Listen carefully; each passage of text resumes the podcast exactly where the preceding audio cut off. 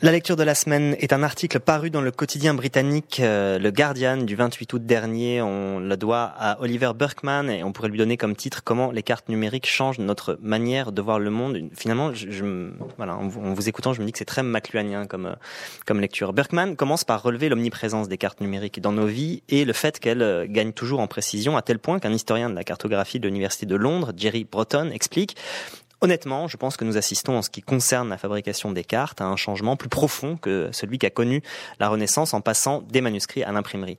Le passage à l'imprimerie, reprend Berkman, a ouvert les cartes à un public plus nombreux. Le passage à la cartographie numérique accélère et entend, étend encore cette ouverture, mais il transforme aussi le rôle que les cartes jouent dans notre vie.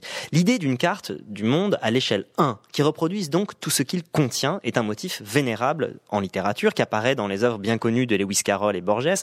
Dans Harry Potter aussi, il existe une carte qui montre ce que tous les gens du royaume sont en train de faire à chaque instant. Or, avec ce que nous prépare Google, par exemple, ces cartes fictionnelles semblent beaucoup moins absurdes.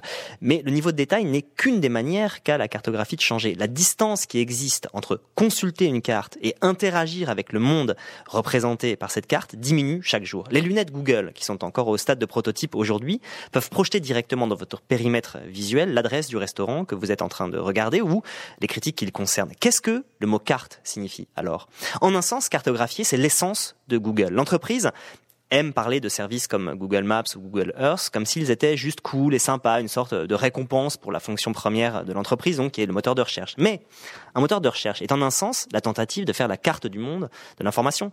Et quand vous pouvez combiner le monde conceptuel avec le monde géographique, les opportunités commerciales explosent. La recherche d'un restaurant, d'un médecin ou d'un taxi a beaucoup plus de sens et ouvre à beaucoup plus grandes possibilités publicitaires quand elles sont opérantes du point de vue géographique. Et il y a là quelque chose de plus important, dit Berkman, quelque chose d'excitant ou de troublant selon le point de vue où l'on se place. Dans un monde de smartphones équipé de GPS, quand vous consultez une carte, vous ne consultez pas simplement les bases de données de Google ou d'Apple, vous vous ajoutez vous-même à ces données. Quelles informations ces données collectent? Ce qu'elles en font, tout ça c'est un débat. Mais on saisit facilement le calcul qu'elles font du point de vue commercial. Plus votre téléphone sait avec exactitude où vous êtes, plus la publicité qui vous arrive peut être ciblée. Bien sûr, Google et Apple insistent sur le fait qu'elles ne sont pas intéressées par les données individuelles. La valeur commerciale réside plutôt dans les modèles détectables dans l'agrégation des données. Mais c'est pas complètement rassurant, car l'idée que quelqu'un d'autre apprenne des choses sur vous n'est pas nécessairement l'implication la plus dérangeante de cette nouvelle génération de cartes. Beaucoup plus troublante est l'idée que les cartes de Google et Apple ne feraient pas qu'observer nos vies, mais elles viendraient jouer directement un rôle dans le cours de notre vie. La vraie question, selon Berkman, est qui contrôle les filtres par lesquels nous allons percevoir la réalité? Et c'est là le cœur du problème, c'est qu'on peut supposer que les cartes sont objectives, que le monde est là, dehors, et qu'une bonne carte est celle qui le représente avec exactitude. Mais c'est pas vrai.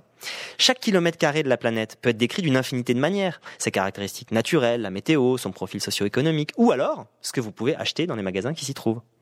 Traditionnellement, ce qui se reflétait dans les cartes était les intérêts des États et de leurs armées, parce que c'était eux qui fabriquaient les cartes et que le premier usage était militaire. Aujourd'hui, le pouvoir s'est déplacé. Toute carte, explique un autre cartographe, est une manière pour quelqu'un de vous faire regarder le monde à sa manière.